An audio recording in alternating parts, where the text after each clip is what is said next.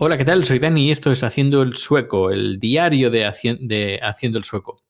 Hoy es viernes 8 de enero de 2021 y hoy te traigo un número doble porque voy a hablar de Suecia, de nieve y de podcasting. Pero empezamos con el tema principal, que es el tema que seguramente a, muchos de vosotros, vosotras, vosotres eh, estáis esperando, que es el tema de qué hace Suecia con la nieve porque, bueno, eh, está nevando en Madrid y parece ser que mm, a mucha gente, mm, sobre todo políticos, les ha sorprendido de que esté nevando en Madrid, como si fuera la primera vez que está nevando en Madrid. En fin, y yo voy a contar cómo Suecia se las arregla. Pero hablo de Suecia como podría hablar también de Dinamarca, Noruega, Finlandia, porque más o menos pues tenemos la misma cultura de, cómo sobre, sobrellevar la nieve. En fin, el tema de las quitanieves es, importante porque muchas, eh, muchos mitos que, nosotros tenemos de la nieve, yo los tenía antes de venir aquí a Suecia y hay cosas que pues me quedé sorprendido de cómo trataban, lo trataban aquí.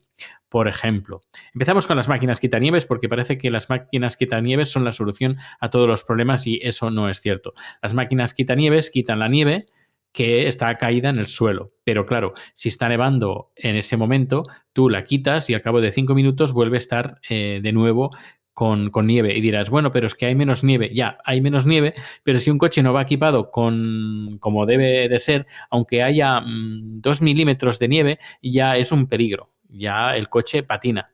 Eh, sea dos, dos, milímetros como cinco centímetros. Eh, que incluso diría que patina más, 2 milímetros que 5 centímetros de nieve. Eh, pero en fin, las, es decir, las máquinas quitanieves funcionan cuando ha dejado de nevar o bien cuando está nevando, pero las máquinas quitanieves tienen que estar pasando continuamente y tiene que haber el suficiente número de máquinas quitanieves para que la calzada esté lo más limpia posible durante más tiempo. Es decir, que tiene, por ejemplo, una autopista, tiene que haber, tiene que haber varias máquinas quitanieves que entre una máquina y otra máquina, máquina quitanieve pues haya pues a lo mejor un par de kilómetros y que esté, estén pasando continuamente y estén quitando la nieve constantemente. No sirve poner una máquina quintanieves para toda una autopista de a lo mejor de 50 kilómetros, eh, porque no, porque esto, cuando dé la vuelta habrá pasado una hora y todo lo que ha hecho eh, anteriormente no habrá servido de nada. Así que normalmente si se tienen pocas quitanieves, eh, pues hay que, que al menos focalizarlas en los lugares donde, eh, donde, donde, habría pues más afluencia de, coches. También es cierto que cuanto más coches pasan, mejor, porque así derritan, derriten más la nieve. También habría que mirar el tema de la temperatura, que también es muy importante, pero, pero bueno, habría que organizarse bien. Me imagino que estas cosas ya se, ya se prevén que van, a, que van a pasar. Es decir, el hombre del tiempo te puede decir con una antelación de más o menos 24 horas, me imagino que, va a nevar, que las temperaturas son, están indicadas para nevar. Claro, hay que dejar el, el personal y las máquinas listas pues, para su funcionamiento. También hay que hay que decir que a nivel personal, pues las personas también tienen que ser responsables también de, sus actos. Si saben y tienen advertencias de los medios de comunicación de que va a nevar, pues tienen que, tienen que prepararse en su, coche, tienen que preparar su coche, pero no solo su coche, sino también la persona con chaquetas, con, con guantes, etcétera, por si acaso. Y eso tampoco bueno, ya, ya, ya vendrán a ayudarnos. No, eh, tenemos que empezar por nosotros, mismos. Eh, tema de cadenas. Aquí en Suecia, en 10 años que llevo aquí, bueno, casi 11 años que llevo aquí en Suecia, no he visto nunca cadenas, nunca. Y casi nunca he visto máquinas quitanieves, porque los coches van equipados. Van equipados con tres tipos de ruedas. La rueda con pinchos, la rueda de invierno y luego la, rueda nórdica. La rueda de pinchos, bueno, pues es fácil de, entender. Llevan unos pinchos clavados en, el neumático y, bueno, están, están bastante bien, tienen un, buen agarre. Eh, problemas que tiene, una, que son ruidosos y el otro que en algunas partes de algunas ciudades de aquí, Suecia, está prohibido circular con ruedas de pinchos.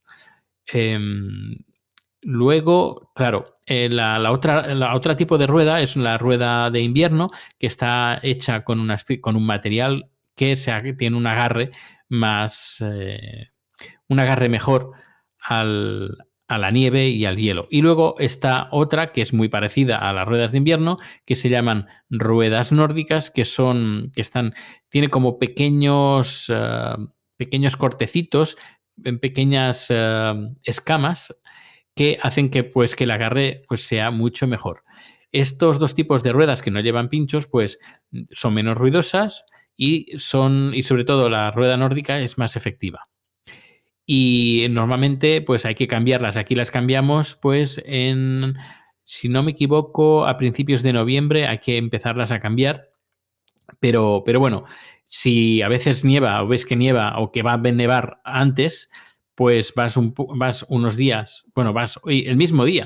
A mí me pasó, a, mí directamente, se mm, empezó a nevar, yo no llevaba las ruedas de, de invierno, dijeron que iba a nevar y en un momento pues me acerqué al, a un taller y ahí me cambiaron las ruedas en cinco minutos de reloj y me cobraron creo que fueron al cambio como unos 20 euros, unos, unas 200 coronas si no me equivoco, 200 o 300 coronas.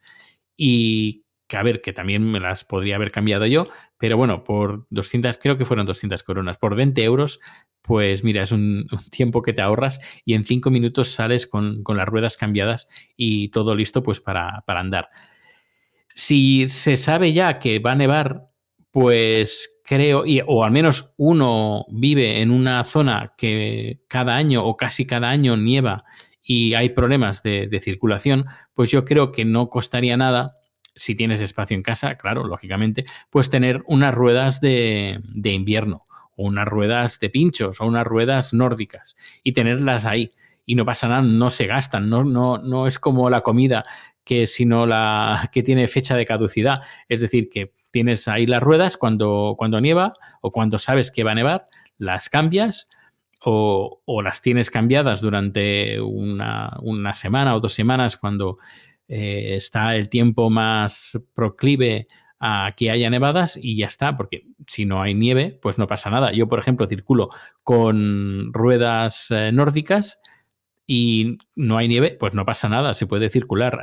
O con pinchos, es decir, vas por la calle y escuchas pues eh, las ruedas con pinchos en asfalto normal. No pasa absolutamente nada, porque normalmente estas ruedas pues las llevas unos meses y luego, pues cuando ha pasado el invierno, en primavera creo que es a partir de abril, si no, si no me equivoco, pues hay que cambiarlas. Ya me enteraré porque me tocará hacerlo por primera vez, cambiarlas otra vez a las ruedas de, de verano. Y pues, pues eso, así funcionan el tema de las ruedas, que es importante, importante, mucho más importante que las cadenas, porque las cadenas, una, hay que saberlas poner, que a veces son complicadas, son complicadas de poner, no son del todo efectivas, luego no puedes correr a más de, creo que a más de 40 kilómetros por hora, en cambio con una rueda de, invierno, una rueda de clavos, una rueda, rueda nórdica, puedes ir en autopista como un coche normal. A ver, no te irás a 200 kilómetros por hora, pero tranquilamente puedes ir a 80 kilómetros por hora sin, sin ningún problema. Lógicamente, eh, pues salvando las distancias, eh, tema, todo el tema de seguridad pues tiene que prevalecer, lógicamente. Que diga que se puede correr 80 no significa que tengas que correr a 80 kilómetros por hora, sino que son ruedas que puedes ir un poco más rápido porque se agarran mejor y tienen se agarran mejor al coche y se agarran mejor a la rueda porque son las mismas ruedas las que sujetan el coche. Y el comportamiento que tienen de estas ruedas con la nieve es como si fuera arena. Em, más o menos el mismo, el mismo comportamiento. He conducido durante muchos años, eh, a lo mejor no 10 años, pero a lo mejor 5 o 6 años, 6, 6, 7 años, he conducido 7 años. O incluso diría que más. No, yo diría ya 8 años que he conducido con nieve y, con, y en algunos momentos con muchísima nieve. Pero si el coche va equipado, no hay ningún problema y no cuesta nada eh, equipar el, el coche. Otra cosa es que no queramos, pero no cuesta, no cuesta nada. Además, si eh, necesitamos el coche para trabajar, eh, etcétera, y lo necesitamos sí o sí porque tenemos que salir de casa, pues creo que habría que hacer esa inversión si vivimos en un lugar donde eh, de forma periódica hay nevadas y todo se queda paralizado. Que también ahora pensándolo en, en voz alta, porque un coche lleve eh, este tipo de ruedas y todo el mundo no lleve no significa que vamos a solucionar el problema, sino que, bueno, si empezáramos a todos a, concienciarnos un poquito más en ir bien equipados cuando es en época de, de, nieve, pues yo creo que todo iría bastante mejor. Y el tema de sal. La sal no, yo nunca he visto poner aquí en Suecia sal. La gente no pone sal.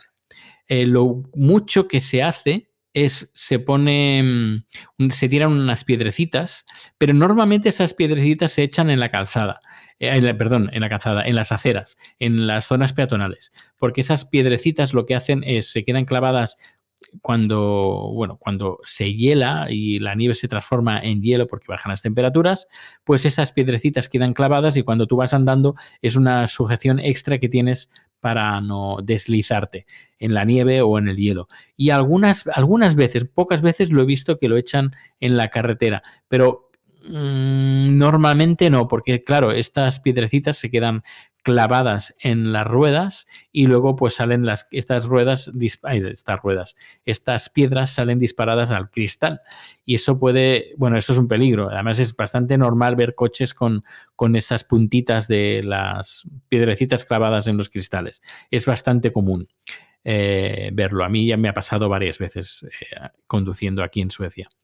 Pero sal no se echa. Sal, porque sal es un problema, un problema ecológico, mata plantas, mata eh, árboles, corroe todo lo que se encuentra y no es, no es para nada. Además, el agua, por ejemplo, cuando se empieza el deshielo, el agua, normalmente ese agua, pues la beben los, los, los animales, los pájaros, y si le pones sal, pues no, esto no, no es muy eficiente. Lo más eficiente son estas piedrecitas que luego cuando ya empieza, viene la primavera, eh, pues las limpian todo, las limpian todas, todas las piedras que eso también es importante. De la misma manera que esto no, sé cómo, cómo, qué pasaría en España. Si echaran las piedrecitas, yo creo que nunca las sacarían.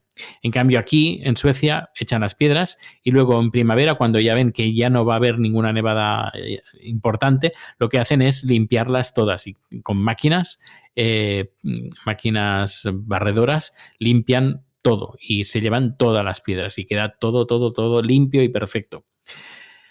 ¿Qué más? No, creo que no me dejó nada más. Eh, eh, es lo importante es las máquinas quitanieves no son la solución. Son la solución cuando ha terminado de, de nevar y te quitan pues la nieve más gorda. Pero mientras está mientras está nevando, las máquinas quitanieves poco pueden hacer. Y si lo hacen, lo hacen de forma puntual, en ese momento, porque al cabo de 10, 15, 20 minutos, dependiendo de la intensidad de la nevada, pues eh, todo lo que ha hecho la máquina quita, no sirve de nada. Es justo en el momento que pasa. Pero bueno, también es, también es mejor eso que nada. Por eso hay que tener una buena planificación de máquinas quitanieve para que funcionen todo el rato.